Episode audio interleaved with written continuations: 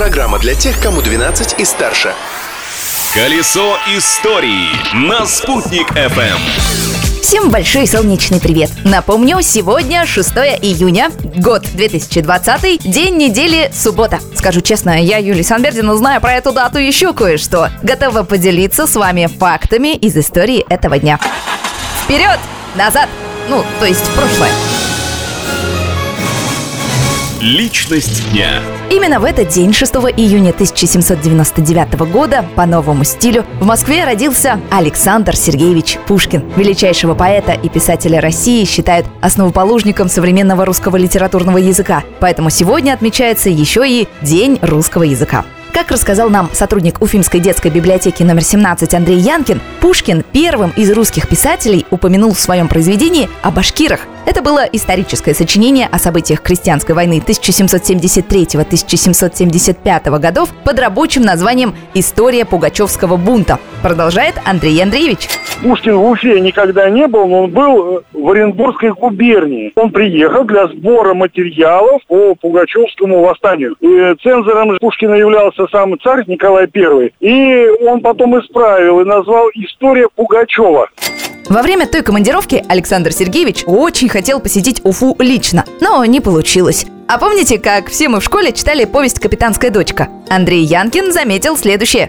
«Капитанская дочка» — это целиком и полностью выдуманное произведение. Но, как утверждают историки, оно более историческое, чем история Пугачева. Историю Пугачева никто не читал, а вот «Капитанскую дочку» все знают. Вы не помните, читали ли «Капитанскую дочку»? Если припоминаете цитату «Не приведи Бог видеть русский бунт, бессмысленный и беспощадный», значит, читали.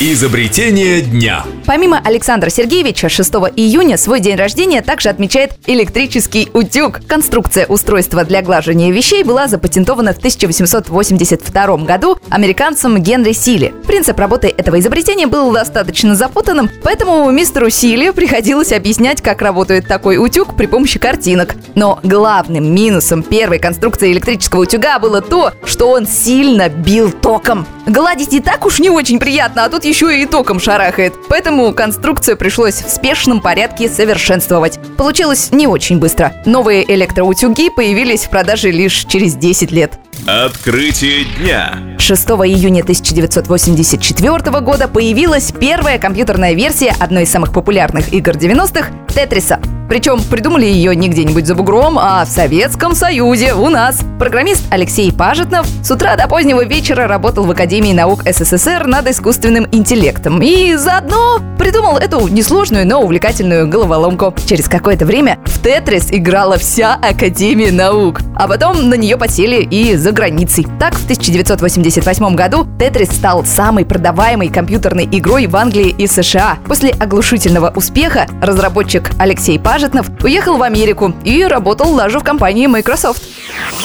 Ух, как много всего интересного можно найти в прошлом практически любой даты, поэтому наша очередная встреча, можно сказать, неизбежна. Новые истории из истории на Спутник ФМ завтра. Колесо истории на «Спутник FM.